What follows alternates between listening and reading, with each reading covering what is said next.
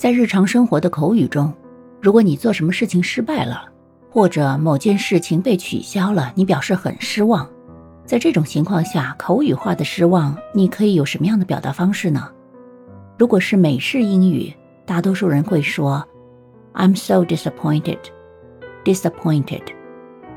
如果是英式英语，可能会说，I'm so gutted，I'm so gutted。你学会了吗？